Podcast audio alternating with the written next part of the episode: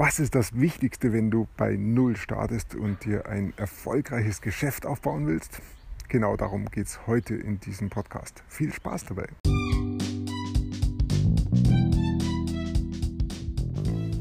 Mein Name ist Peter Martini. Ich bin seit mehr als 30 Jahren selbstständig, die meiste Zeit davon als Techniker. Zukünftig will ich mein Einkommen mit Online-Marketing verdienen. Ich habe viel Geld und Zeit in mich investiert und ich habe schon etliche Erfahrungen gesammelt. Ob ich es schaffe, meine große Investition wieder herauszuholen? Hier in diesem Podcast spreche ich über meine Schwierigkeiten, meine Learnings, meine Erfolge und meine Misserfolge. Abonniere meinen Podcast, um meine nächsten Schritte zu verfolgen. Zurzeit mache ich mit bei einem Programm, das heißt von 0 auf 200k von Funnelytics. Und all das, was ich da lerne, will ich natürlich auch wieder anwenden. Und ich werde auch darüber erzählen hier in diesem Podcast, wie es mir damit geht. Ähm, es deckt sich sehr mit allem, was ich schon bisher gelernt habe. Und das ist letztendlich eine Wiederholung. Und eigentlich bräuchte ich es vielleicht gar nicht auf der einen Seite. Auf der anderen Seite merke ich aber auch, dass ich mir selber immer wieder ein Bein stelle und um da einfach weiterzukommen, brauche ich dann das dann doch, wie das stelle ich mir zumindest vor. Na gut, auf jeden Fall. Ähm, wie finde ich mein Produkt, was ich dann auch wirklich erfolgreich verkaufen kann, denn es geht ja immer ums Verkaufen. Sonst kann ich auch kein Geld verdienen. Und das trifft für jede Firma zu. Jede Firma verkauft. Sonst funktioniert nicht alles, was Menschen verdienen als Angestellter.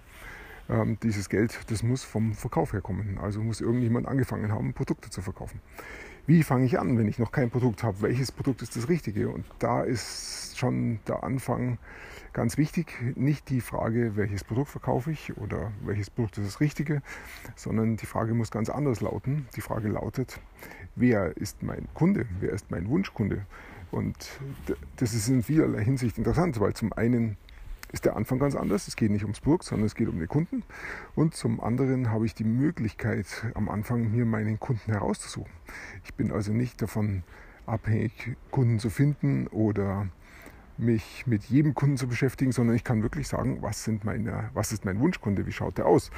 Und damit fängt es an. Ich überlege mir, was ist mein Wunschkunde, wer ist es? Ich kann mir raussuchen, ist es ein Unternehmer oder ein Angestellter? Hat er Geld oder hat er kein Geld? Ähm, ist er verheiratet oder nicht? Hat er eine Familie oder nicht? Ist er erfolgreich oder nicht? Wie alt ist er? Ist er älter oder jünger? Ist er männlich oder weiblich? Ja, und das Interessante ist, je genauer ich das definiere, desto höhere Preise kann ich verlangen, desto spitzer bin ich positioniert. Und genau darum geht es. Es geht um diese Positionierung. Wie schaut meine Positionierung aus? Dazu definiere ich mir einmal meinen Wunschkunden und schaue dann nach, welche Probleme hat mein Wunschkunde. Und das ist jetzt dann wirklich endlos groß. Es gibt unendlich viele Wunschkunden und jeder Wunschkunde hat wahrscheinlich unendlich viele Probleme. Also die Kombination, die macht es dann so unendlich vielfach aus, dass wirklich jeder seinen Platz da findet.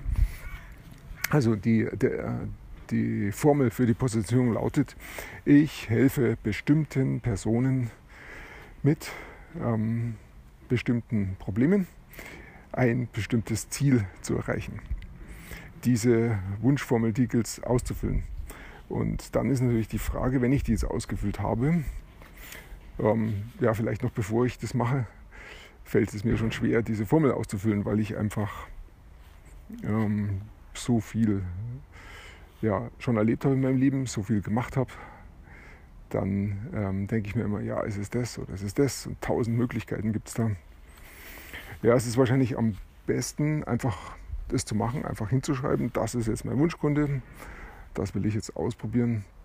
Und dann ähm, kann es natürlich sein, dass ich da viel Arbeit reinstecke und letztendlich sagt mir dann der Markt, ähm, ist okay oder ist nicht okay. Ich möchte natürlich, dass es okay ist, aber der Markt kann auch sagen, nee, ist nicht okay, ich kaufe nicht.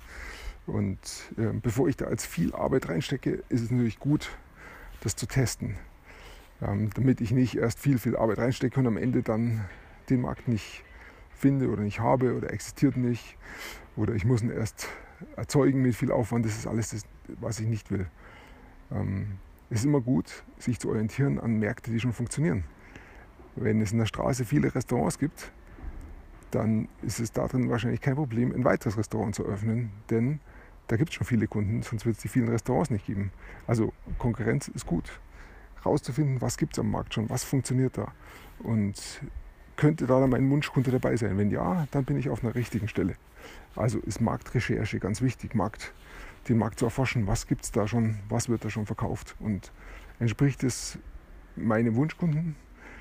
Ähm, wenn ja, dann genauer anschauen, weil dann kann es sein, dass ich da etwas mache, was dann so ähnlich ist. Nicht genau, nicht eins zu eins kopieren, sondern sich, ich will mich da inspirieren lassen und will dann sowas ähnliches machen. Okay, jetzt habe ich also meinen Wunschkunden und sein Problem definiert und jetzt möchte ich aber wissen, bevor ich da viel Zeit investiere, wird denn das auch funktionieren? Also ein Hinweis ist schon mal, es gibt da einen Markt. Ich sehe das andere da schon sowas ähnliches verkaufen. Das ist schon mal ein sehr guter Hinweis.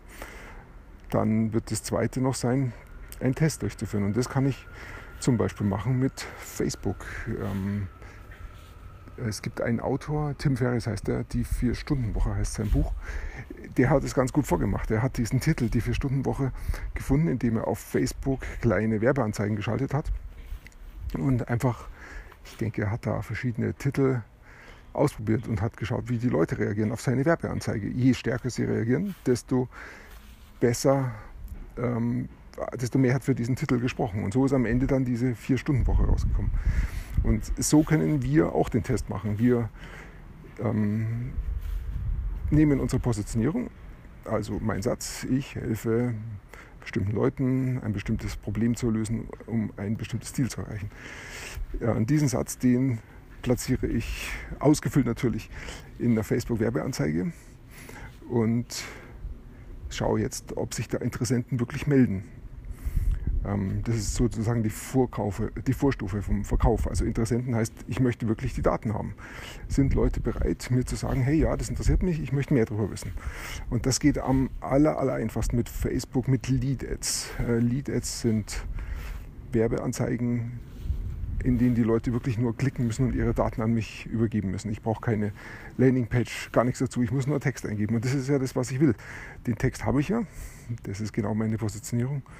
Und dann frage ich einfach, hast du Interesse? Interessiert dich mehr dazu? Dann melde dich. Und dann setze ich so eine Lead auf, die kostet mich 5 Euro am Tag, das lasse ich drei, vier Tage laufen. Und dann schaue ich, wie viele Interessenten sich melden.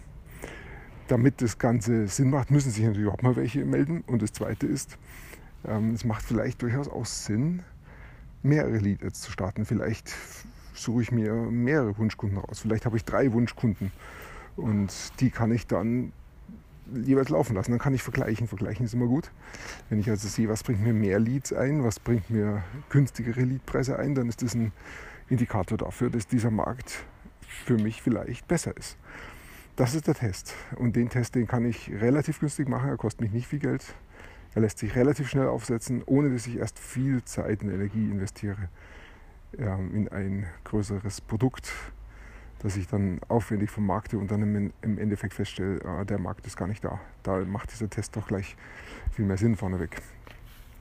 Ja, also mit Lead Ads testen, das ist so das Wichtigste, wenn ich die Positionierung mal definiert habe. Mit der Positionierung anfangen und dann mit Lead Ads testen.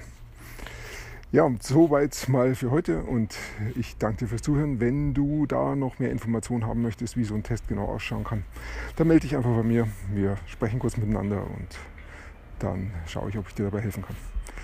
Ich danke dir fürs Zuhören, ich wünsche dir einen wunderschönen Tag und bis bald.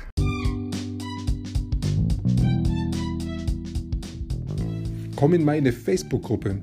Du findest sie auf Facebook unter Peter Martini Podcast Online Marketing. Klicke dann auf Gruppen, damit Facebook sie auch anzeigt. Schreib mir, was deine Gedanken zu dieser Podcast-Folge sind und welche Fragen du hast. Ich freue mich darauf, von dir zu hören. Bis zum nächsten Mal, dein Peter Martini.